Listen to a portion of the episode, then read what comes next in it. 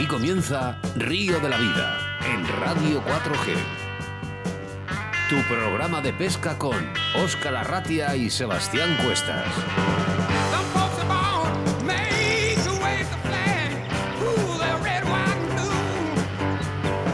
Bienvenidos, bienvenidas a Río de la Vida, un programa más de tu programa de pesca preferido en un día con nombre y apellidos, jueves 15 de octubre del año 2020 y que quedará grabado en todas las aplicaciones de podcast.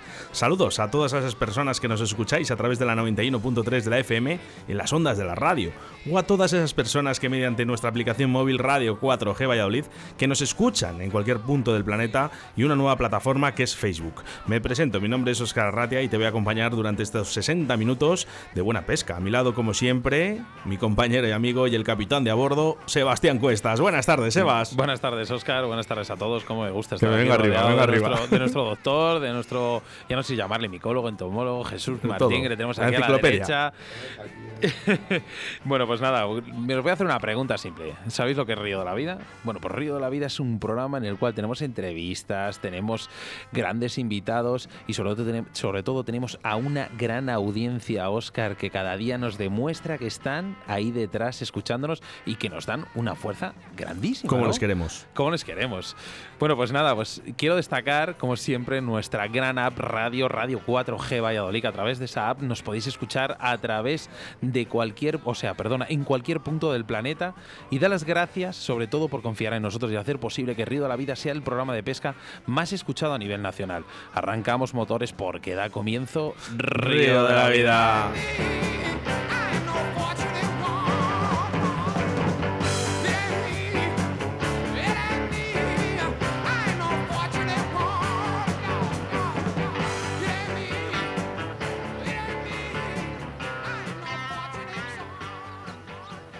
En Río de la Vida con Óscar Arratia y Sebastián Cuestas. Los pescadores son más de corrientes, pero nosotros somos más de autovía. En Autovía de Castilla A62 salida 102, la Autovía del Pescador. La primera tienda física de Castilla y León con venta directa con más de 350 metros de exposición. Visita nuestro museo de carp fishing y depredadores con las mejores marcas como Dynamite Baits, Hart, VMC, Card Spirit y Rapala. Asesoramiento personalizado por profesionales con guías de pesca en agua dulce y salada. Búscanos en Facebook José Luengo Pesca y la Autovía del Pescador o llámanos al 690 77 74 93 o 983 48 20 35.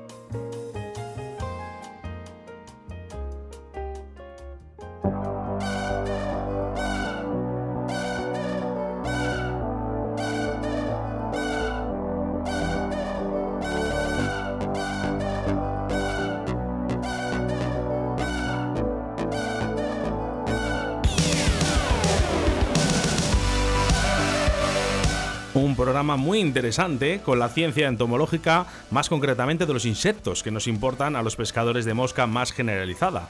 Pero lo primero, Sebastián Cuestas nos hablará de la situación de embalses y caudales, haciendo referencia a todos los mensajes que nos habéis hecho llegar, incluso en la segunda temporada. Muchas gracias, por cierto, por ayudarnos. Y en el día de hoy nos hablará del embalse de Badomojón, situado entre Jaén y Córdoba.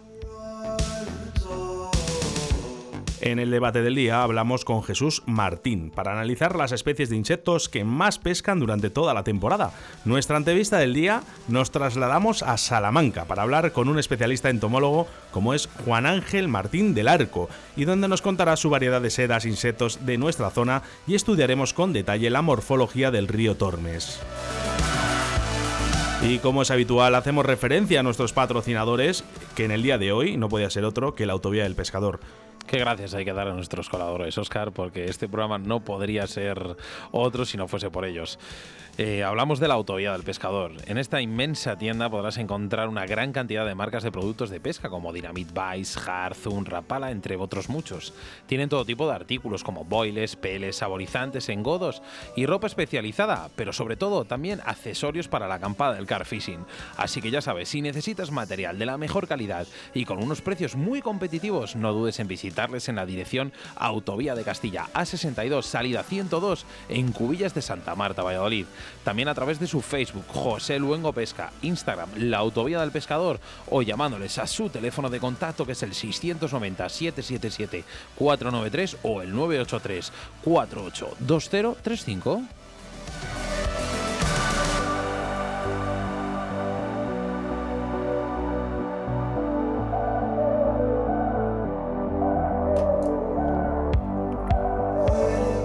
La segunda de entrevista del día nos trasladamos telefónicamente a Fuengirola, Málaga, porque es allí donde se encuentra Juanma Cano Pérez, pescador y propulsor de la Escuela de Pesca Deportiva Rincón de, de Mi Pesca, y que nos contará qué es y para qué es una escuela de pesca y esas medidas COVID que se están llevando a cabo para seguir enseñando este deporte.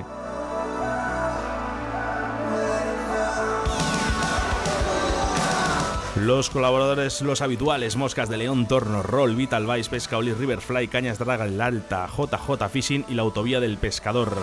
Muchísimas gracias, María y Dani.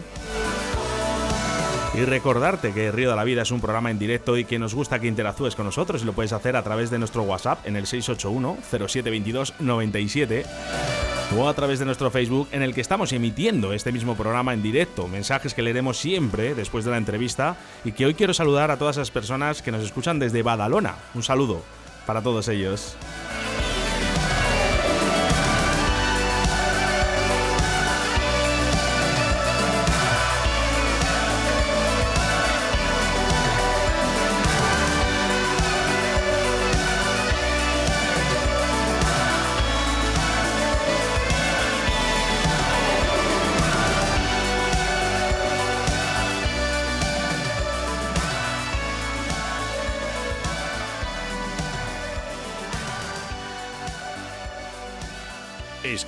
Un WhatsApp a Río de la Vida. 681 07 22 97.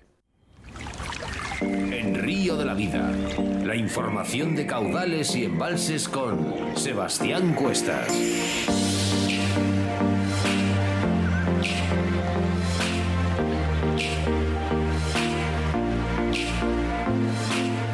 En nuestra sección de embalses y caudales hablamos del embalse de Badomojón, a su paso por las provincias de Córdoba y Jaén. El embalse de Badomojón es una zona casi virgen, sin apenas construcciones y solo rodeado de olivares. Este embalse tiene una capacidad de 163 hectómetros cúbicos y cubre una superficie de 782 hectáreas, que suponen nada más y nada menos que 59 kilómetros de embalse. Tras habituales bajadas de agua y posteriores crecidas, las orillas del embalse tienden a enfangarse de modo que imposibilitan acercarse a la línea del agua e incluso pueden provocar situaciones peligrosas. En cualquier caso, cuando están en condiciones ofrecen mil rincones atractivos para el pescador de orilla. La pesca en el embalse e igualmente el uso turístico y deportivo se puede ver impulsada tras la instalación de pantanales para el atranque de las embarcaciones de recreo, ya que hasta su construcción la entrada de embarcaciones era casi exclusiva para los usuarios del club náutico. La actuación se completa con la construcción de un parking y una zona de ocio que sin duda harán que aumente el número de visitantes a este entorno. Uno de los problemas para la pesca de Badomojón es el acusado descenso en el nivel del agua que periódicamente se produce complicando la reproducción de las especies. El río Víbora, San Juan, los arroyos de Cañaveral o del Puente, así como el arroyo Rodavacas y otras fuentes del agua, eh, sobre todo por ejemplo San Juan hacia la laguna de Salobral o menor importancia, hacen que las temporadas no sean suficientes como para mantener un nivel descendente de Badomojón. Eso sí, cuando las aguas avanzan hasta niveles entrados, los tajos producidos por dicho río son lugares sobre todo muy atractivos para la pesca. El embalse es sobre todo visitado por pescadores de black bass. Su población, no obstante, depende mucho de la conservación del agua de las últimas temporadas, alternándose bienes y buenos pero otros peores. Badomojón es un embalse de primavera para el bass, cuando hay un buen nivel de agua que alcanza coberturas vegetales que nos pueden servir de referencia para localizar buenos ejemplares. No abundan los grandes peces y el tamaño al que podemos optar es, salvo excepciones contadas, sobre todo como mucho de un kilo y medio. Podemos pescarlos con vinilos y cranbais, con el aliciente de que si lo hacemos con estos últimos podemos sacar alguna trucha. Por otro lado, Badomojón tiene una buena población de carpas de tamaños medios y algunos buenos ejemplares. La comodidad de los accesos y la ausencia de grandes ramas sumergidas y otros obstáculos hacen que este espacio sea una buena opción para las diferentes modalidades.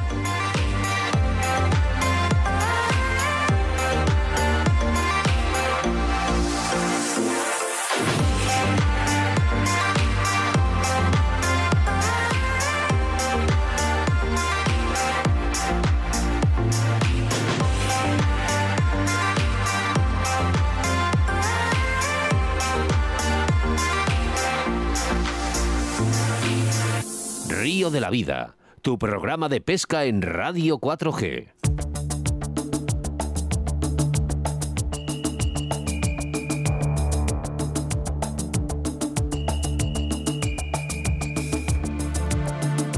Hoy en nuestro debate del día contamos con la presencia de Jesús Martín.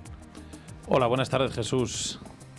Hola, buenas tardes, Sebas. Bueno, pues aquí en nuestro debate del día vamos a hablar un poquito de, digamos, de los tres o cuatro insectos o imitaciones que más usamos en, digamos, en una, en una temporada de pesca, ¿no? Eh, ¿de, qué, ¿De qué tres, cuatro imitaciones estamos hablando? Bueno, pues se resume de una manera simple, porque yo creo que siempre el, el orden más imitado es el de los efemerópteros, sin duda, en el cual está la familia de los bétidos, nuestra famosa Baetis rodani, Olivita, nuestra Fuscatus y tal. Bueno, yo creo que en ese orden se representan las cuatro o cinco moscas más los edionúridos en sentido grande, Sí. por ejemplo, como me hablabas antes del varón rojo, ¿no? Pues, pues ahí tenemos... Digamos que por cuál podemos empezar la temporada. Mm, Siempre con. Yo creo que la mosca por excelencia para empezar la temporada es la Baetis rodanis, la olivita, en sus diferentes estadios, en emergente tal, y en ninfa incluso.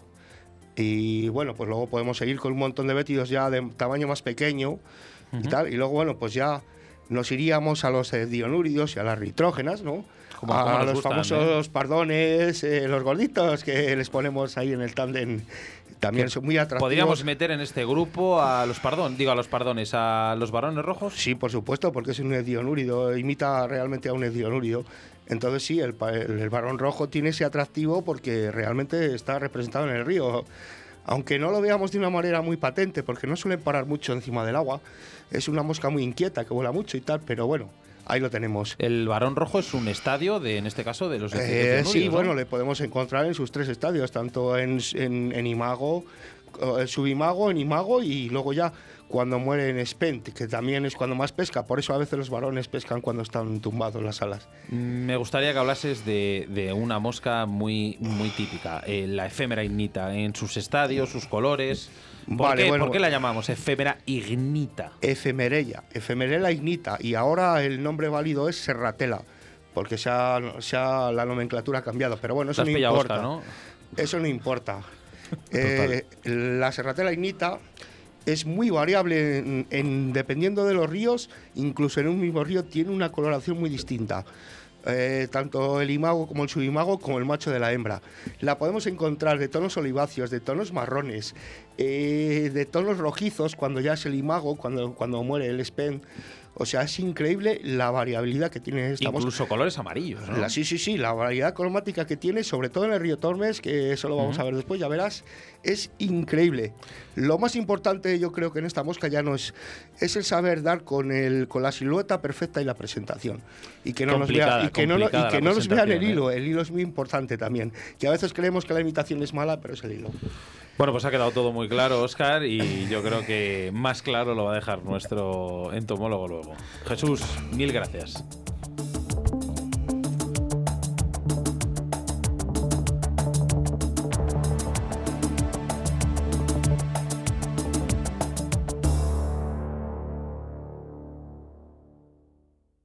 En Río de la Vida, con Óscar Arratia y Sebastián Cuestas. En Río de la Vida te ofrecemos nuestro invitado del día.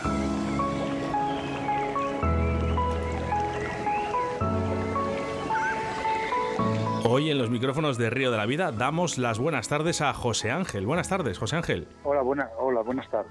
Buenas tardes, José Ángel, ¿qué tal? ¿Qué tal la tarde? Bien, pues como, como pasándola como todo, como, como todos, como buenamente podemos. ¿No has estado pescando estos días de aquí atrás? Sí, estos días de atrás sí. El, el domingo, el, lunes salí más a, más a bichos, más que a pescar. Al final estuve a hacer una salida de estas. Qué curioso, Óscar. A bichos, dice. Ah, ¿eh? ha estado observando. Jo- José Ángel, Sí, para las personas que no te conozcan, eh, ¿quién es José Ángel del Arco? Yo- José Ángel Martín del Arco. José Ángel Martín del Arco, sí. Entonces, yo soy un pescador que, es, vamos, que es eh, pescador y aficionado a la, entomolo- a- la entomología. No soy no soy biólogo porque no estudié biología, yo hice geología, pero siempre estuve con más tirando a la biología. Venía daba mucho con las con, con plant, con vamos con temas de plantas y, eh, y aprender a identificarlas y, y todas esas cuestiones. Y ya con lo de la pesca, pues pues pues me pasé más a los más a los más ya más a los insectos. ¿Cómo empezaste eh, río. a interesarte realmente por la pesca y por la entomología? Pues porque ya venía, vamos, ya, ten- ya tenía el gusanillo de la biología metido con las plantas y esto era cuestión de, de, de que, lo, de que acabara entrando con los insectos, porque también, también que me llamaban la atención y bueno, pues los ves y los miras y, y como estás metido en ese mundo, pues algo, algo sabes de, de las oposiciones también, que tuve que aprender en su momento también muchas cosas. Sí. Y luego, bueno, pues en su momento cayó en mis manos también el libro de Rafael del Pozo y, y ya ahí ya me terminó de meter el, de meter en el tema. Gran libro, ¿eh? Que Bueno, para la época, sí. para la época que lo hizo, eh, bastante, digamos, bastante certeza, bastante verdad tenían mucho de lo que decía. Sí, para la época de lo, lo que se hizo, sí. Luego sí que es verdad, bueno, pues se han corregido muchos, muchas familias, muchos conceptos, pero bueno. Eh, Más que que se hayan corregido, es el libro ya traía los errores estos. Aquello ya estaba, aquello ya estaba publicado, ya, vamos, todo- ya había una documentación en condiciones cuando el libro se editó.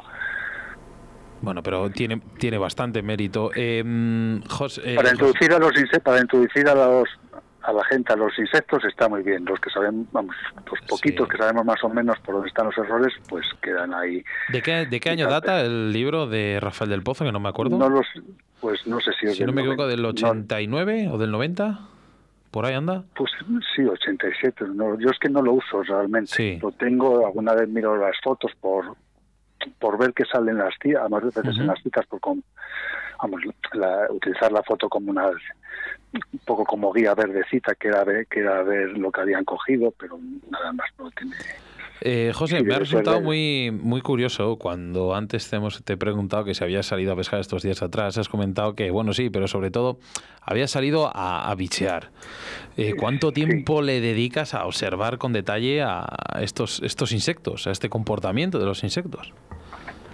pues casi todo el rato de casi casi prácticamente casi todo el rato que salgo porque ya cada, cada- ya muchos días pesco pesco menos y me dedico casi a, a salir a dar una vuelta a pasear y ver lo que se mueve y luego sí hay muchos ratos que me quedo Sí.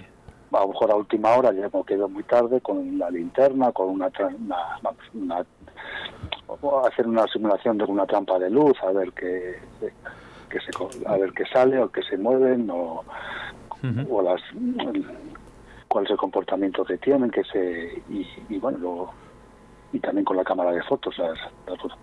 Ujú. Has, cambiado, la cámara de- has cambiado casi de afición, ¿no? Eh, dices la pesca por, por el hobby de observar los insectos y qué en la naturaleza. hasta cierto punto sí O sea, realmente para ti el, el- el posarte una tarde en una roca, observar el río, observar el- los insectos, el comportamiento, la evolución, eh, eh, no no me siento en una roca siempre si hay días que salgo a lo mejor a, a hacer fotos y a, y a y a coger para hacerlo fotos en casa o ver lo que son Sí. realmente ese rato ya no pesco llevo voy con la cámara y, y llevo para coger y los voy así y, paso ya rato sí que llevo a lo mejor las cañas bajo las cañas bajo todo junto y lo dejo ahí. José, que Pero sabes, no- sabes que tienes fans, ¿no? Sabes que tienes fans, ¿no? Que tienes Sí, algo- personas que te algo. siguen con, con mucho, mucho interés. Entre, entre uno de ellos, nuestro, nuestro micólogo y también entomólogo en Río de la Vida, eh, Jesús Martín, un gran entendido también de este, de este mundo, pero él fue el que insistió en contactar contigo, el- digamos, el, el- porque está, está, está bastante centrado en, en- en tu estudio de, de la entomología. Gracias a él nos con- consta que eres consta, un, buen entomólogo, pero realmente cómo consigues informar, informar de la nomenclatura y de los cambios que se producen en los distintos órdenes, familias y sobre todo géneros de los insectos.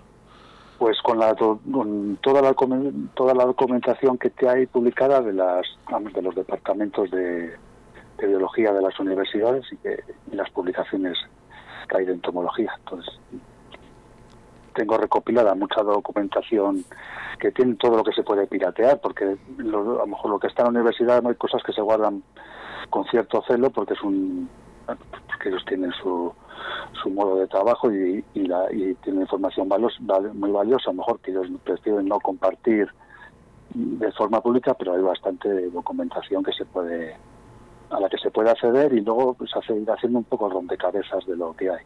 Hay listados de especies, hay y luego los y luego están los los listados de, de las efémeras, de los tricópteros y los tricópteros, eso está. Simplemente es ir al sitio donde lo tienen y e ir haciendo un poco rompecabezas de Bueno, buscando la documentación que vienen las referencias, pues lo los autores, por ejemplo. que sí que veo es mucha, mucha constancia. Sí es un poco una es un poco una afición.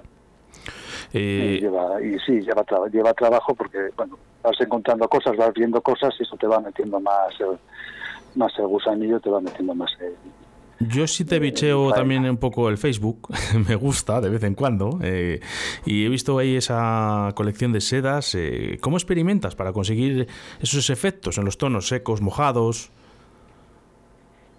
pues eh, muchas veces es a veces es llevar los hilos al río y e ir comprobando.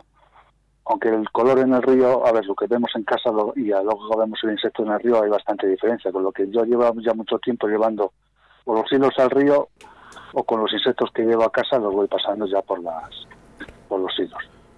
Lo que pasa es que sí, una, sí que pierden tengo una idea pero perdona Digo que pierden tonalidad Sí. cuando les llevamos a casa. Eh, no es lo mismo verlos en el río como haces tú, y, y- pero digo que cuando les llevamos a casa ya no es el color, ya no, ya no suele ser el mismo, ¿no? Sí, algo cambia, tienden a, tienden a oscurecer. Pero bueno, te puedes hacer, se puede hacer uno un poco una ligera idea, tampoco no, ahí puede cambiar un poco, oscurece un poco, pero no son unos cambios tan drásticos que no que te, que te alteren la- el original del, del insecto. Eres Son, eh, unas pocas, son unas pocas horas lo que hay entre que el- cojo el insecto y le hago la foto. No, o sea, hago fotos con insectos del, del día anterior ni, claro. ni nada de eso. No, yo, yo- lo he hecho. Yo lo hace muchos años eh, sí que lo hacía. Llevaba el insecto a casa y cuando llegaba digo, uy, esto no, era, no era lo que yo había visto en el río. es que en el río parecen otra cosa a lo que a lo que luego es en casa por eso yo a veces he llevado una tanda de hilos y resulta que luego no te coinciden con lo que con lo que tienes ahí con lo que estás cogiendo en el río con lo que tienes que hacerlo luego en casa José Ángel, casa, ¿tú bueno, eras pues saco sí de esas personas que llevaba el torno al río y todavía le lleva el torno al río o no? O ya no. no yo nunca he llevado el torno al río Nunca se lleva el torno. no Se ha perdido ese, además ese, esa pasión ¿no? de llevar los tornos. yo he a- conocido río. poca gente que hiciera que tuviera esa- y he visto poca gente que estuviera con el torno en el río Mira, nos preguntan por aquí, a través de nuestras redes, que cuáles son las principales especies de imitaciones de insectos para pescar eh, a principio de temporada y a final de temporada. ¿Cuáles son las Pues- más las más típicas? Pues sería casi las, para principios serían los las rodanes en- y algún y algún bétido bueno que se parece o que o que llamamos rodani Sí. los pescadores llamamos rodani que que no lo son y que son de ese estilo son bétidos de principio y luego las ritrógenas o sea, el- los pardo, el par, los pardones y las y las semicoloratas Ujú. Esas Los epeorus y estos. ¿no? Los epeoros también aparecen a princi- a- también aparecen en muchos a principio y algunos y el don- y, algunos y los to- y el de los torrentes también aparece a principios Sí que es verdad Y que, por luego- ejemplo, perdón. y luego los precópteros de principio y luego los precópteros también porque en invierno hay hay unas cuantas especies que tienen su, su vuelo en invierno y, y es un buen momento para vamos es una vamos es su época de, de utilizarlos Sí que es verdad que hay un par de moscas que, bueno, son el padre nuestro más o menos un poco de la pesca, eh, la efemerenita, por ejemplo la rodani y tal. Explícanos qué cambios experimentan en los diferentes estados que tienen, los varia- la variabilidad de colores, sobre todo, por ejemplo, vamos a poner un ejemplo de río, el río Tormes. Bueno, pues con las enfermas hay que tener en cuenta siempre do- dos cosas. Es la- fase de imago y la de subimago, que son distintas. Y luego los machos, el- los machos y las hembras son distintos en general, en cuanto al, en cuanto al color. Y luego lo- el abdomen de los insectos está dividido en la parte superior y en la parte inferior. Entonces muchas veces no coincide el color, de, bueno, en general no coincide el color de arriba con el de abajo. O sea, con el del dorso, con el, el del dorso con el del, con el del, con el del vientre. Entonces por ahí, por ahí es donde tenemos todas las diferencias, la cantidad de, de, de diferencias que podemos ver en esos insectos. Entonces, Sí. si cree que empecemos por las rodanis o Rodanis, por ejemplo. las- bueno, pues los rodanis serían serían olivas de eso- olivas grises o un, un, o un oliva tipo 900 que se llama para los subimagos en general. Y luego ya con los imagos teníamos la, el subimago hembra sería un oliva pajizo por en la zona en el vientre, en la zona de abajo y por arriba son color tabaco y, y- y una el color tabaco una variedad de tonos que van desde un tabaco hasta los hasta un hasta un color hasta los morados. Sí. si vemos las ahogadas hay muchas que son color tabaco y color morado. Bueno pues en esa todas esas esas moscas imitarían a la roda al imago hembra de la rodani Ujú. y los machos pues es un color gris son un color gris más o menos claro algunos son un poco color plomizo con el y, y con y con el culo marrón o más o menos una especie de marrón color tabaco color más marrón tabaco Hemos de decir que estas Rodanis eh, tienen dos cercos, ¿no? Porque son bétidos, ¿no? sí sí tienen dos cercos pero yo los cercos en Es la un- pesca yo creo que son accesorios Sí, no, son accesorios, pero es que hay, hay un... hay, ya sabes, bueno, como entomólogo que eres, habrás oído miles de discusiones entre pescadores de que no, que tiene dos cercos, que sí, que tiene tres cercos. de- Al final es una tontería, porque realmente nadie pone dos cercos o tres cercos en una imitación, pone varios. Sí, para estabilizar la mosca cuando cae en el agua. Más que otra cosa. Y las ahogadas para que se bueno, pues si alguno hace un poco de movimiento y puede llamar la atención, pero no tiene mayor no tiene mayor utilidad. Hay muchas hay muchas enfermeras que, que le falta una pata o le falta un cerco, incluso incluso dos cercos y, hay- y las y los peces las comen. Es más, hay un dicho que dicen que las moscas que peor están son las que mejor pescan. Sí. Eso, eso es cierto. Eh, has hablado ahora mismo de, de- de ahogadas. Eh, ¿Qué eres más, de secas o de ahogadas? Pues me gusta más la seca, pero la ahogada la uso sí en, situaciones que con la seca no me no, no puedo pescar bien. En- cuando vivía en Asturias pescaba más ahogada que con la seca por esa por, esa razón. Pero me gusta más la seca. Supongo que, Es más- que en casa Es más ten- difícil, pero bueno, más difícil. más difícil la seca, pero me gusta más. Casi Bueno. disfruto más con la seca que con la ahogada. Por lo menos los lances y, y al poner la mosca y buscar, los, buscar las tuchas, disfruto más con ella. ¿Cuáles son tus tesoros en sedas? Difíciles además de conseguir, como el famoso 273, 300, Guterman. eh, hay muchos, ¿no? Pero eh, ¿cuáles serían para ti los más, mm, los más importantes que tienes en tu casa? Pues no tengo mucho, tengo muchos y sé y tengo muchas que no sé que las tengo. A lo mejor que las tengo, que sé las tengo y sé que no las tengo. Pero bueno, para ser el 3277 de madera, que- encontré varias, varios carretes. Tengo un 207, muy bonito también, el 558, que es un color que está bastante, muy, están muy buscadas y, y, es bastante, y es bastante, muy, un color muy montable y un 849 que me dio bastantes problemas y, y, tiene una, y es una tintada muy muy buena también. Si te tuvieras que quedar con un color, si te dicen, "Mm, nos vamos a llevar todas tus, eh, tus, eh, tus sedas eh, y solo te puedes quedar con una bobina, ¿con cuál te quedarías? Con una pistola, pa. una pistola para que no se lo lleve. Para que no se lo llevaras, pero... un compromiso. Quizá el 258. El de, el de las bobinas, el de la referencia a ELA. 258 de, la, de ELA. No, ¿Tonalidad? es un oliva gris. Vale, para todos aquellos que no lo sepan, No es el entre que ellos yo a lo mejor no pesco prácticamente con él porque uso otros muchos, pero quizás si tuviera que quedarme con uno de ellos, Bueno, con, algo, con cariño. algo me quedaría con él.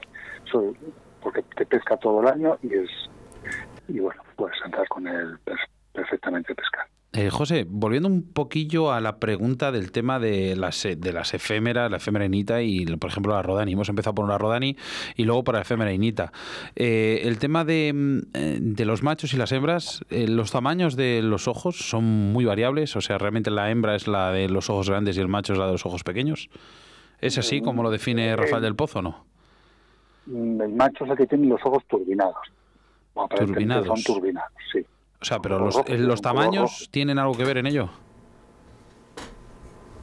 El tamaño de los ojos Sí. o el tamaño de la mosca del El tamaño del ojo, de los ojos. Yo, vamos, no sé, yo lo que te digo, dentro de mi ignorancia, eh, yo sí que es- leyendo el libro de Rafael del Pozo, decían que, que en este caso, por ejemplo, con las rodanis, las hembras tenían los ojos más grandes que, que, la- No, que los al- machos, o es al revés. Son los mach- es al revés, son Es los machos revés, los que vale. tienen los ojos turbinados. Vale, pues Tienen está los bien. ojos compuestos y, de- y, es- y luego los tienen los ojos Pues turbinados. muchas gracias por tu aclaración.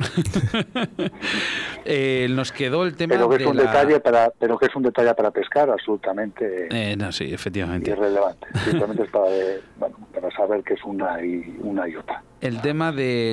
hem- Hemos hablado de la Rodani, luego nos ha quedado pendiente la, la efémera innita. Eh, explícanos un poco ese, ese cambio que experimentan en su evolución desde, desde el subimago hasta el imago. ¿Te re- os referí- ¿Queréis hablar de las cisnitas del Tormes? Sí, en este caso, sí. Bueno, pues vamos a ver, hay un montón. Las, a ver, lo- los machos de las sinitas son de color marrón. Sí. En vuelo aparentemente parecen color crema. Una persona me dice, he visto una volar una, una color crema. Son de esos colores, es un marrón verdoso muy claro a unos colores marrones. Y las hembras son, irían desde la amarilla, la famosa amarilla del Tormes, ese enfermedad, esa enfermedad ignita, a, a colores a, un, a colores olivas 431 432 a olivas dorados que serían por ejemplo los 898 968 a oliva pajizo por ahí 249 y, y de colores verdín que se podrían ser algún 400 algún 431 Ujú. 400, 282, de ese, colores de ese estilo. Cuando mudan a imago ya son más uniformes. Serían de un color, principio de un color oliva dorado, tendríamos de referencia el, el 968, y luego ya van oscureciendo, cogiendo los, el tono, la tonalidad rojiza de la que le da nombre a la ignita, que Sí. daría un- una tonalidad rojiza que en el agua o según o algunas que cogemos son color salmón, será la carmina o un color salmón. Sí, de ahí el, el- el- el término ignita, ¿no? En color ignífugo, ¿no? ¿O ¿Cómo, cómo era el tema ese? por- sí, porque cogen un color, vamos, se supone un color fuego, pero con ese correspondería a los machos, que son los que cogen el color. Ah, son los machos. Mira lo que aprendo, machos, Oscar, sí. en un programa, ¿eh? Hombre, Sí, los machos, los sublimados, que son marrones, pasarían a un color de ese color tipo fuego, entre comillas. Cogerían ese color rojo, que también son marrones, pero Sí. bueno, pues hay que encienden mucho el color. José, mm, me estás abriendo mucho los ojos en- con muchos términos. Eh, Sí que es verdad que, que, bueno, pues si indagas un poquito, pues más o menos hay muchos términos que, que puedes eh, aprender o, o en este caso memorizar. Pero lo que me sorprende de ti es los, los números de las sedas. Estás continuamente eh, emparejando colores, números, colores, números, colores, números. Esto es una cosa que es por pura afición, ¿no? Es por pura afición, sí. Yo los colores los saco, son, realmente los saco sobre todo para la hogar, porque para hacer mosca seca, con, con un hilo de montaje se puede, se puede hacer perfectamente un color igual a la mosca y pescar, y pescar con él. Yo los- pero bueno, sirven de referencia. Si tú digo, te digo, la ignita amarilla, la amarilla del Tormes es el 580, cualquiera que mire el color y vaya a buscarlo ya ve el color que es y puede y puede hacer la mosca como él Como él con quiera. ese color o buscar uno, pare, Eh, uno es, parecido. es- es extremadamente, y, y a- a- acentúo, extremadamente importante el color de la seda para, por ejemplo, una María del Tormes. ¿O podríamos realizarlo con, con otro tipo de colores que sean amarillos? O otros Yo en, este- en, e- en esta mm, creo que sí. Por alguna razón hay algunas que tienen algo especial que De ahí los rechazos Eh, que tenemos.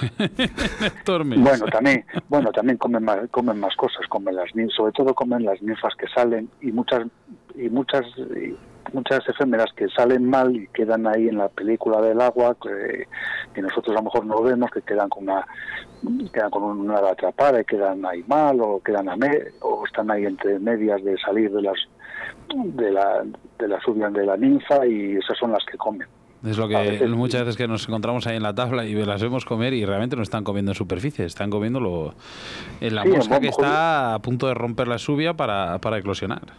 Sí, no, o están arriba, pero a lo mejor nosotros de- desde nuestra nosotros no la vemos, pero va la mosca ahí arriba, a lo mejor tiene una eh, tienen las dos alas incluso fuera, una o están de lado, hay muchas que van de lado, hay muchas situaciones que nosotros a lo mejor no vemos y que son lo y que es lo que ellas están comiendo. También hay muchas que, que vemos que la coge, pasa una que va perfectamente por arriba y que la comen y a lo mejor es que estamos y está es que está moviendo las patas y eso ya llama la atención de la de la trucha la cogen. Entonces, a veces hay que ver, ponerse en un sitio, ver las, todo, todas las que van bajando, la posición que va bajando, para tener a lo mejor un poco una idea y no romperse tanto la cabeza con algunas, con algunas cosas. Con, con todos estos conocimientos, eh, sé que te lo ha dicho mucha gente y se habla. eh, ¿Tienes alguna intención de escribir algún libro? Nos das la exclusiva a nosotros, a lo mejor. Pues no tengo mucho tiempo y luego hay mucho material que a mí me falta, sé de cosas que hay o y, y- y también de las de a lo mejor algunas efémeras que no hay y ese material tendría que hacerlo. Lleva, lleva tiempo, lleva trabajo y bueno. Pero sí que te, sí que te lo ha dicho mucha gente. No lo descartas Sí. tampoco, ¿no? Más con lo que estoy haciendo de momento me hasta que no, también necesito un poco de estabilidad Una pregunta, José, ¿eres amigo de Paco Redondo? no Del Tormes, es que como me hablas también de, de- de esas efémeras, de esas innitas ahí del Tormes, Paco es un, un metódico. En, me supongo por nombre lo conocerás, ¿no? sí lo ve y veo las publicaciones que tiene sí hemos hablado y he hablado alguna vez he hablado quizás más con otras personas pero sí pero sí veo lo que pone y que yo he tenido mucho incluso moscas suyas vamos hace ya mucho mucho tiempo ¿Hay algún momento en tu vida como pescador o que, haya graba- que haya quedado grabado en, en tu memoria? pues ah, pues algunos lances con en Asturias con los reos por un poco situaciones un poco cosas que, que ocurren a lo mejor alguno que sale de repente o, o una Sí. lubina que entró creyendo que era, un, era un- que era un reo y sobre todo la primera trucha y también la primera trucha que cogí que cogí de esa sí me acuerdo ¿Dónde fue? ¿Dónde fue? en Huerta en lo libre vamos por En lo libre, coto en lo que era el coto. por debajo del coto sí del pueblo y el coto ¿Hace cuántos años? pues, pues cerca de 30 años. ¿no? De tre- 30 años, sí, pues yo tenía 14 años, seguro, 14, 15 años, pues. Madre mía. Y con respecto a la entomología, algo que haya quedado o grabado o por lo menos que te ha sorprendido que has dicho, ostras. pues no, ahora mismo no sabía qué decir, no sabía decirte. Quizá muchas cosas, de mucho que se cuentan, luego la Sí. observación en el río no se corresponde. Eso es lo que más me llama la atención. Jo- José, hablas de... Y, de las co- y, por ejemplo, una cosa que sí que, que puede, que eso sí que verdad, es la cantidad de insectos que se mueven cuando cae la luz, que nosotros no vemos. Hay que, hay que buscarlos, pero es la cantidad de insectos que puede haber. O un Pues comentario que me hicieron, en Asturias, por ejemplo, no sale mosca, sale, hay muy poca mosca, me lo han dicho varias veces. Es que en Castilla allí sale, los ríos están llenos de bichos, de insectos, y hay unas eclosiones, aquí en Asturias no hay, bueno, pues ver, sacar de noche o, o incluso a principios de temporada, días de viento, cantidad de cantidad de efémeras que Sí. parece que no existen y, ahí, y están ahí. Bueno, pues Eso, es lo que me llama- eso son cosas que a mí me llaman la atención, me llaman bastante la atención. Hombre, si lo que sí que llama la atención así rápido es el, el- hablamos de una de que, de que las truchas en el Tormes son muy selectivas y que tal, pero allí en Asturias eh, las truchas tienen tienen su aquel, ¿eh? Yo es que no tengo muchas muy buenas experiencias de, de pesca en Asturias. Con la situación que tienen, bueno, Está complicado el tema, está muy complicado. sí, pes- se pescas un poco cuando abren, luego parece que ya no hay peces y hasta que ya no abren los tramos salmoneros y vuelves a retomar un poco aquello, no, no disfrutas mucho. Yo Bueno. ya me venía de vacaciones y Lo que sí que está claro, José, que hemos disfrutado nosotros contigo. Eso está más está muy también. claro. Hemos disfrutado, nos ha, nos ha encantado. Es más, será un podcast de los más escuchados, ¿vale? Porque sí que es un tema muy, digamos, Oscar. Que a la gente le llama mucho la le atención. muchísimo la y, no atención. ente- y no sabemos porque no nos informamos adecuadamente. Eh, lo que sí que te digo, José Ángel, es que sigas bicheando mucho por los ríos, porque hace falta mucho conocimiento sobre ello y por lo menos poder expresarlo a través de, por ejemplo, programas como este que de Río de la Vida. pues espero seguir, seguir dando el placer de, de disfrutar con lo que hago. El placer es nuestro y te lo decimos de corazón. Muchas gracias por aceptar nuestra invitación. Igualmente. igualmente. Y espero que nos crucemos más bien temprano que tarde en, en este mundo llamado la locura de la pesca. Pues seguramente nos hayamos visto en el río más de una vez. Lo que pasa que, bueno, Vamos disfrazados. Vamos disfrazados. Bueno, sí, pues sí. José Ángel, lo he dicho por eh, Sebastián Cuesta, es un placer el que estés en los micrófonos de Río de la Vida. José Ángel Igualmente. Martín del Arco, hasta siempre. Y es igual- es igualmente a vosotros. Gracias. Escuchas Radio de la Vida con Óscar Arratia y Sebastián Cuestas.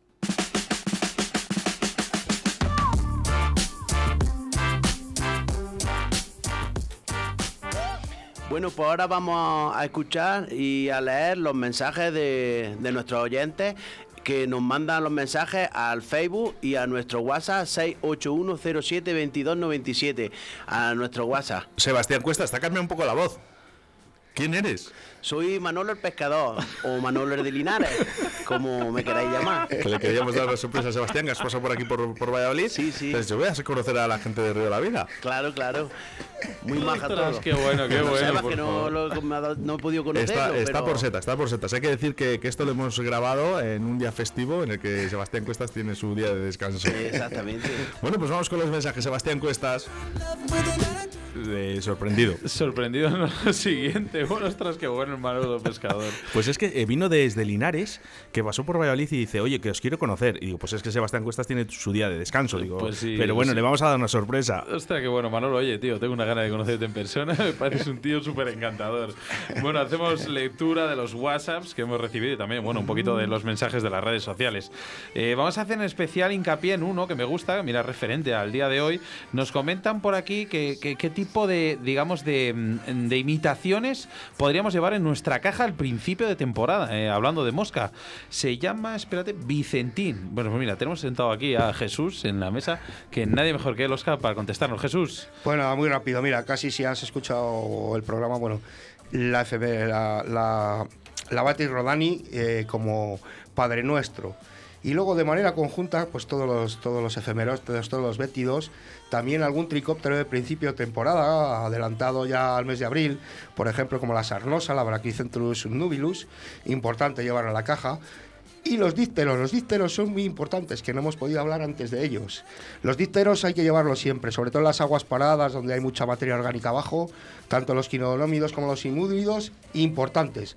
Y en general moscas de conjunto, que imiten en plan general tanto a los efemerotes como a los tricópteros o incluso los dípteros. Eso es el Padre Nuestro de las moscas, en plan general, incluso para toda la temporada, variando los colores. Vicentín, ha quedado más claro que, vamos, que el agua. Oscar, tenemos algo por ahí, ¿no? Hola, buenas tardes. Me gustaría saludar a Sebastián Cuestas, a Óscar, mi amigo de todo el alma, y a un amigo especial que quiero conocer algún día, Juan Macano, y preguntarle cuándo empezó a gustarle lo que está haciendo. Muchas gracias y nos vemos. Un saludo para todos. Adiós. Bueno, en, co- en combustible. Pues sí. Mira, tenemos- me encanta Óscar porque hay un mensaje aquí pone saludos desde el club Los Escamosos de Albacete. Estos ya nos han enviado un mensaje sí, más. pues es que espera. Mira, te voy a decir una cosa. Vamos a hacer un recuento un día de estos de los nombres de los clubes o clubs que nos han escrito en Río de la Vida y vamos a hacerles una pequeña mención uno a uno y vamos a llamarles. Bueno, pues ¿Te ya, parece? ya sabéis lo que tenéis que hacer. Decirnos el nombre del club, que lo vamos a decir aquí por la radio, que está muy bien. Jesús, dilo, dilo. sí, está bien. No, yo es que me he enterado que han hecho un club nuevo ahí en Santovenia, una gente y tal. Ah, sí. Y con esto del confinamiento tenían un evento preparado para los pescadores y tal, y no lo han podido hacer. ¿Cómo se Yo, no, es que ahora mismo no lo sé. Porque Bueno, fueron unos, unos que vinieron conmigo a pescar bonitos un día ahí en el, Ah. en el Cantábrico. Y tengo que hablar con ellos y si queréis les podéis podéis traerles un día aquí, yo se lo digo, y que hablen con vosotros. Lo, lo intentamos, tenemos la agenda muy apretada. De acuerdo. pero Minayo, bueno. eh, buenas tardes. Buenas tardes. Eh, hoy no te he pillado de sorpresa que te he dicho que ibas a hablar. No, no, hoy no. Oye, ¿qué te ha parecido la sorpresa? Me ha gustado mucho.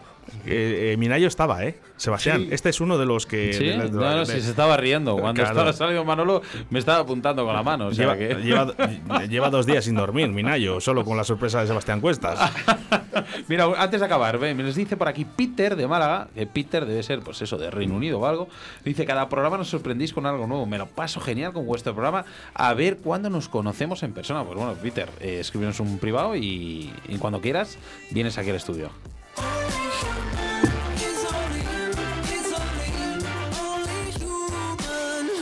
Río de la Vida, con Sebastián Cuestas. En Río de la Vida te ofrecemos nuestro invitado del día. Hoy en los micrófonos de Río de la Vida, Juan Macano Pérez, pescador y propulsor de la Escuela de Pesca Deportiva Mi Rincón de Pesca. Buenas tardes, Juanma. Hola, buenas tardes, Oscar, ¿qué tal? ¿Lo he dicho bien? ¿Mi Rincón de Pesca o es eh, Rincón de Pesca? Rincón de, de mi pesca. Ah, Rincón de mi Pesca. Oye, qué nombre más curioso, ¿no, Juanma? Buenas tardes. Muy buenas tardes, ¿qué tal? Pues sí, el nombre cuando empezamos con este proyecto, hará aproximadamente 12 años, eh, no sabíamos hasta dónde íbamos a llegar. ¿no? Y yo una tardecita de esta en casa pensando, un día digo, bueno, pues si tengo que exponer la forma en la que yo me vivo o siento la pesca, eh, qué mejor nombre que, que el rincón de, de mi pesca, ¿no? Y, y mira ya por dónde va la cosa, ¿no? Nos estamos... Bueno, el- eh, habrá gente que no sepa lo que es una escuela de pesca. Eh, ¿Quién mejor que tú para decirnos eh, qué es lo que es una escuela de pesca? Pues es un lugar y una forma donde el pescador va a encontrar oportunidades de, de formarse. Y porque encontrará todos los recursos y medios formativos, ¿no? A través de diferentes programas y formatos de aprendizaje. ¿En qué año comenzaste con esto, Juanma? Esto comenzó a proyectarse a partir de 2015 y diseñé un, mo- un modelo inicial y conforme vi viendo la necesidad que, había dentro de, este mundo de, de la pesca deportiva, eh, no realicé el primer curso el primer curso hasta el 2018, es decir, estuve tres años aproximadamente sopesando de qué forma eh, enfocarlo. Pero en el 2018 iniciamos los primeros cursos. Bueno, pues entonces eh, tampoco llevó tanto tiempo, ¿no? No, no llevamos demasiado tiempo activos, aunque bueno, han sido, ha dado para bastante. Hemos estado en varias ciudades de España, por Barcelona, eh, prácticamente casi toda la costa andaluza la hemos recorrido y la verdad que mm, ahora con el tema online estamos trabajando incluso a, a nivel internacional. Oye, es, es curioso, Juanma, ver una, una escuela de pesca online, bueno, online en este caso, que la gente se pueda eh, suscribir o que la gente pues eh, pueda acudir. Pues realmente pues te metes en internet, te hablas con gente y encuentras escuelas de guitarra, escuelas de pádel, de tenis, pero escuelas de pesca no hay muchas por España. Sí que las hay, pero realmente están contadas con los dedos de la mano. Eh, esta, ¿Esta escuela en particular, la tuya, es para todas las edades? Este diseño que tenemos realizado, en principio eh, lo tenemos enfocado para trabajar efectivamente con todas las edades. Eh, ahora mismo es cierto que estamos trabajando solamente con adultos por todo el tema del desarrollo que estamos haciendo. Ahora estamos como en una fase creativa de todos los contenidos. Pero ya tenemos contenidos creados y enfocados para que en cuanto pase la pandemia empezar a ejercerlas con, con los chavales, con los niños, que ponen mucha más atención a los cursos eh, que son presenciales y ya tenemos desarrollado de hecho esto, esto, este tipo de, de formato también para ellos. Has comentado que los niños ponen más, pres- o sea, ponen más atención eh, en respecto a los adultos, ¿no? E- Está clarísimo. Hay chavales que, que están deseando tocar las cañas, sentir lo que es el lance o incluso, evidentemente, interceder con, con las especies, porque lo ven, porque lo sienten, sienten esa curiosidad.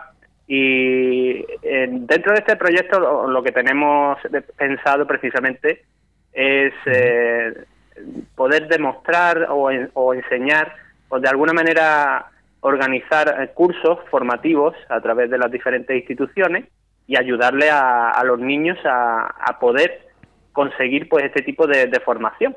Que hay personas que hay niños por ejemplo te pongo un ejemplo eh, simple niños que les gusta mucho la pesca y que los padres no tienen ni idea.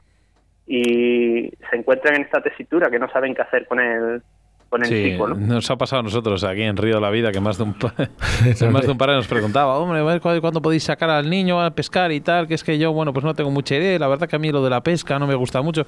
Y los niños sí que es verdad que esa cara, esa, eh, digamos, esa expresión de ilusión en su cara con, con las capturas no, no, tiene, no tiene comparación con nada.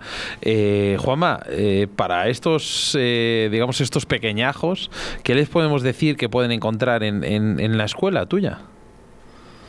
Pues mira, en esta escuela podéis encontrar cursos que son desde iniciación, es decir, si no sabéis ni siquiera en lo que es eh, realizar nudos, aparejos, si no conocéis a las especies, pues vais a tener diferentes tipos de, de formación a partir de manuales que hemos desarrollado con, con personas que están trabajando con ellas, que crían las especies. Podéis encontrar a personas que crían lubinas, que crían doradas, que os van a explicar cómo funcionan ellas eh, cuando están cerquita de, de la costa para que podáis capturarlas y podéis trabajar con ellas, podéis pescar y disfrutarlas, por supuesto. Qué importante es una buena base antes de la iniciación de una pesca, ¿eh? Es fundamental. Yo creo que para mí es más importante o igual de importante aprender a hacer un, un buen nudo que aprender a lo que es conocer una especie, cómo se reproduce, eh, cuánto, por ejemplo, una lubina que es capaz de poner, eh, por decir algo, eh, 200.000 huevos, por ejemplo, son cosas que es, una información que es impresionante que hay pescadores que llevemos 20 años y no, no tengamos a lo mejor este conocimiento, ¿no? Y yo creo que con este tipo de iniciativas puede llegar a, a todo el mundo este tipo de conocimiento que, hoy, por, por lo menos saber lo que tenemos en las manos, ¿no? Eh, Juanma, eh, ¿qué destacarías de, esta escuela de pesca deportiva llamada Rincón de mi Pesca?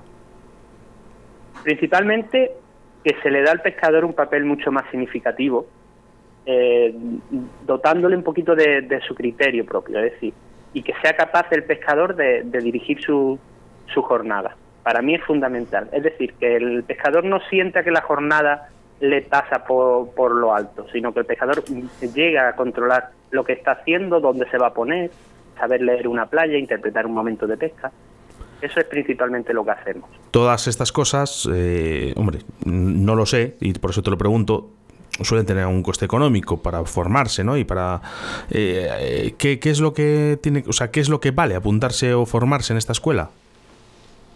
Pues sí, sí tiene coste económico, na- naturalmente lo tenemos todo profesionalizado, trabajamos a nivel profesional y implica, ello implica nuestro tiempo, evidentemente. Personas que están trabajando a tiempo parcial, realizando este tipo de cursos, y hay diferentes ofertas académicas, dependiendo del formato. Lo más económico es la formación online, que desde 12 euros puedes eh, acceder a este tipo de cursos, donde aprendes a leer playas, eh, aprendes a conocer las especies con biólogos, aprendes también a, a programar tu jornada de pesca para tu zona específica y luego eh, el seguimiento. Luego te puedes encontrar cursos especializados, mm, normalmente que son presenciales, de hasta 50 euros, ¿no? Aproximadamente. Es un, es- funcionamos a nivel académico y, y queremos equipararnos a otras disciplinas que hay trabajando en ese orden, más o menos, para que se haga una idea el oyente.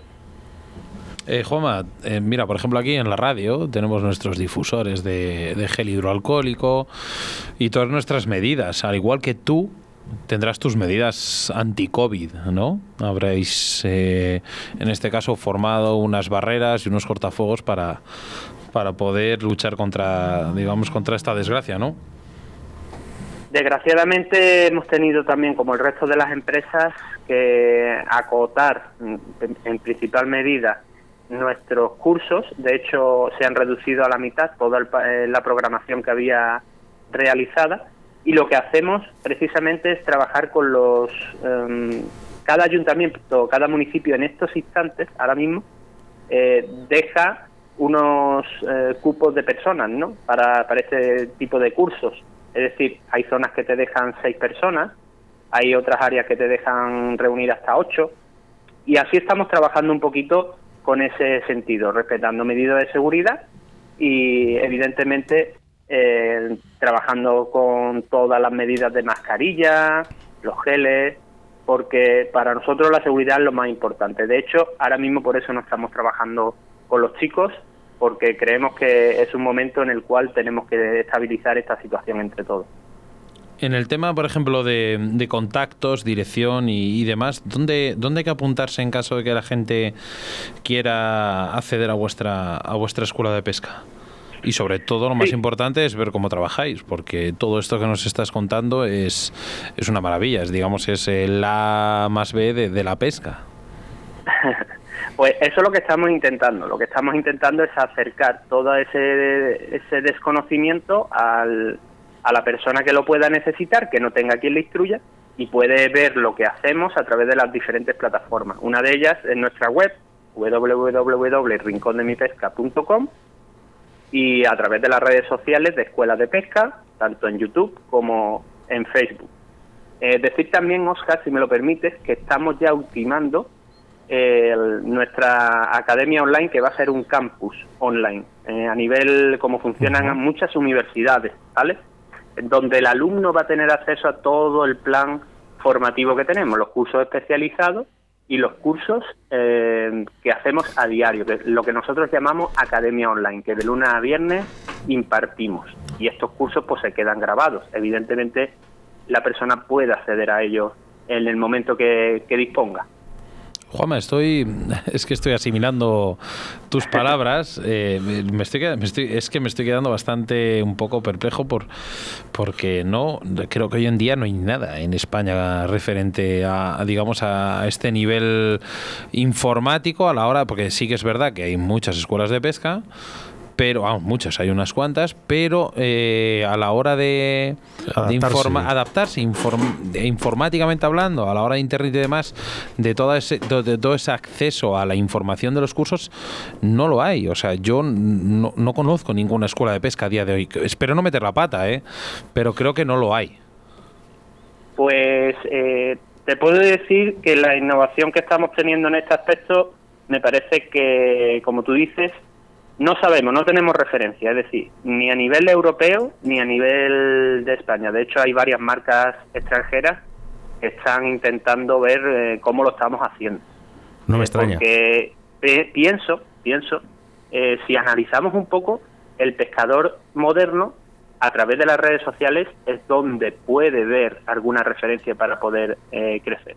Pero hoy mismo, por ejemplo, he tenido un curso con una persona en particular que estaba realizando un curso de lance y que no estaba bien instruido porque había realizado pues, su formación de forma autodidacta con vídeos de YouTube. ¿Y nosotros qué ofrecemos? Pues ofrecemos estos cursos bien organizados con pautas formativas, con especialistas, con personas que han hecho su recorrido y después el seguimiento para que la persona pueda corregir, un lugar donde tenga donde pueda preguntar a la persona de forma profesional.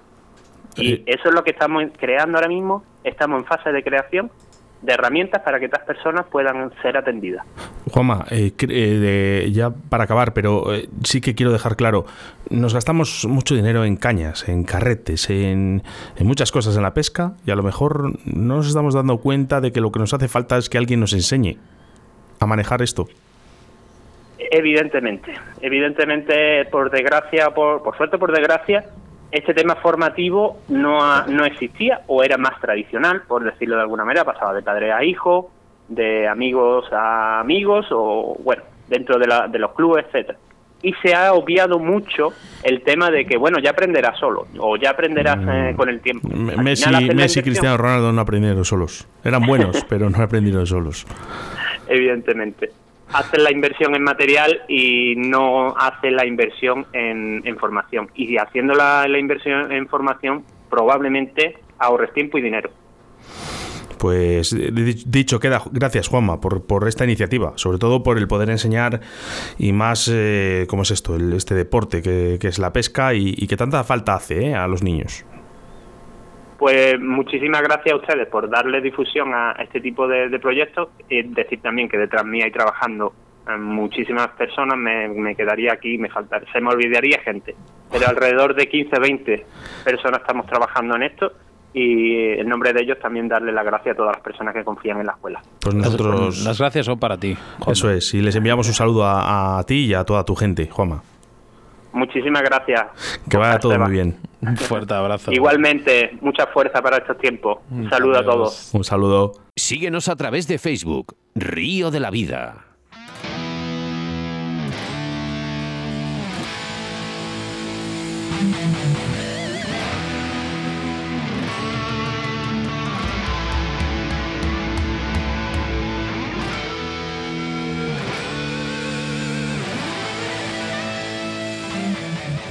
A todos los oyentes de Río de la Vida. Soy David Niza, apasionado de la pesca deportiva spinning. El próximo 22 de octubre estaré con todos ustedes para hablaros sobre la pesca de atunes a spinning en la zona del Delta del Ebro. Un saludo y muy buena pesca, amigos.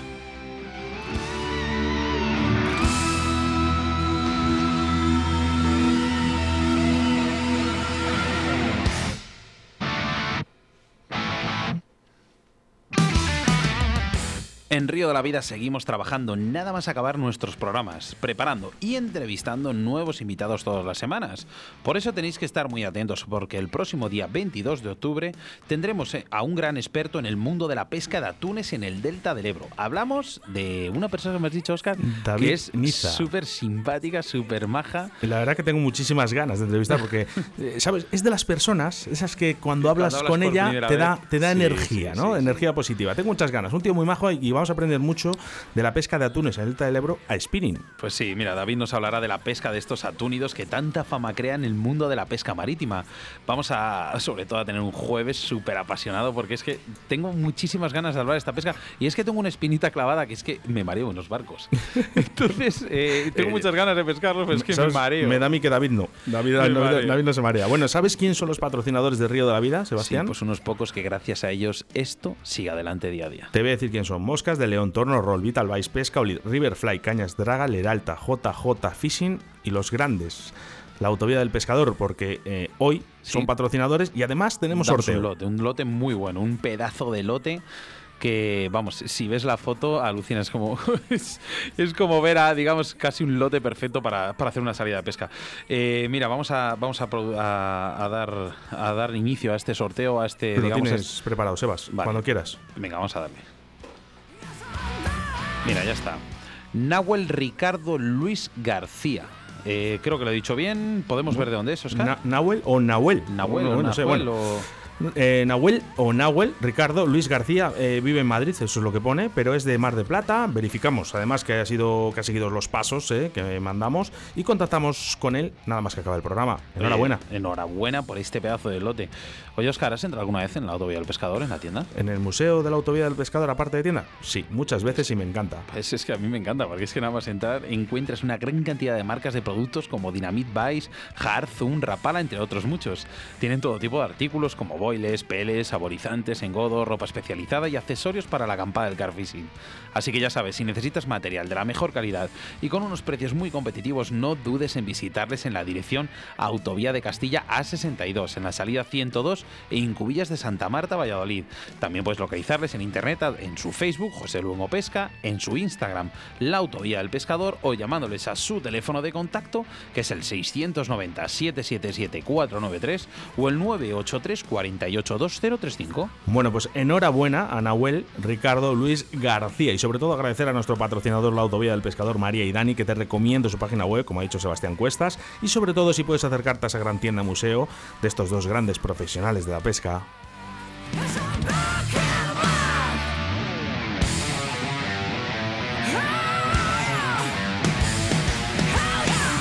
Oye, Sebas, tenemos que pedir perdón a la emisión nacional porque nos hemos colado unos minutos, pero es que creo que merece la pena. De hecho, ellos nos han dicho tirar, tirar, que esto es un programa espectacular, nos han dicho. Pues sí, la verdad que sí, tenemos que darles gracias que nos dejan, digamos, galones a la hora de meternos un poco en su emisión.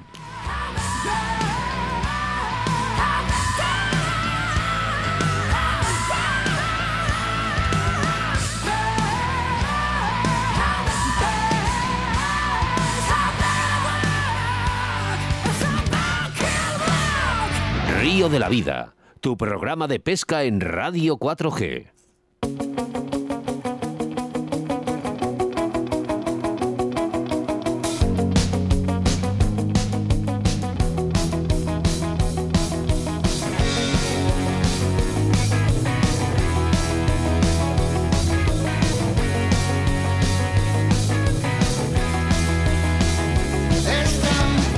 Me encanta hacer esto. Mira yo. Buenas tardes. Le has pillado. Es que me encanta. Bueno, eh, muchas gracias eh, por estar con nosotros otro jueves más. Un placer, para mí es un placer. Que es un el placer, placer- para nosotros, Oscar, que está a todo. Mira, Eh, es está verdad. a todo. Gracias Eh, a él, los fallos se Ay, reducen madre, mucho. verdad, eso es verdad. No da tiempo para más en un programa muy completo en el que hablamos con José Ángel Martín del Arco, el auténtico experto entomólogo y especialista en las moscas que existen en el río Torme. Seguidamente, el gerente de la Escuela de Pesca Deportiva Rincón de Mi Pesca, nuestro amigo Juanma Cano. En breve el programa está disponible ya en todas las aplicaciones de podcast y ahora solo tendrás que esperar. Mira, ¿yo sabes cuánto tiempo? Mil, no, 10.080 minutos, ¿no? Eso es, o 168 horas para volvernos a reencontrar a través de las ondas de la radio. Mira, a él le ha- le ha costado menos aprenderse la cantidad que yo en todos estos programas.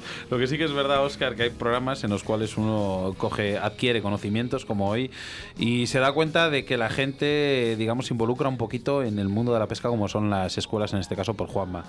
Y es que hay que decir que cada jueves en, Río, en Radio 4G tienes tu cita con la pesca a través de las ondas de la radio y nuestra aplicación móvil Radio 4G Valladolid.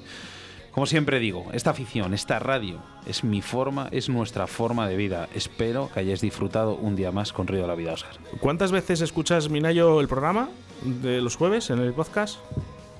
Unas tres por ahí. Unas tres. ¿Sabes cómo despedimos el programa siempre?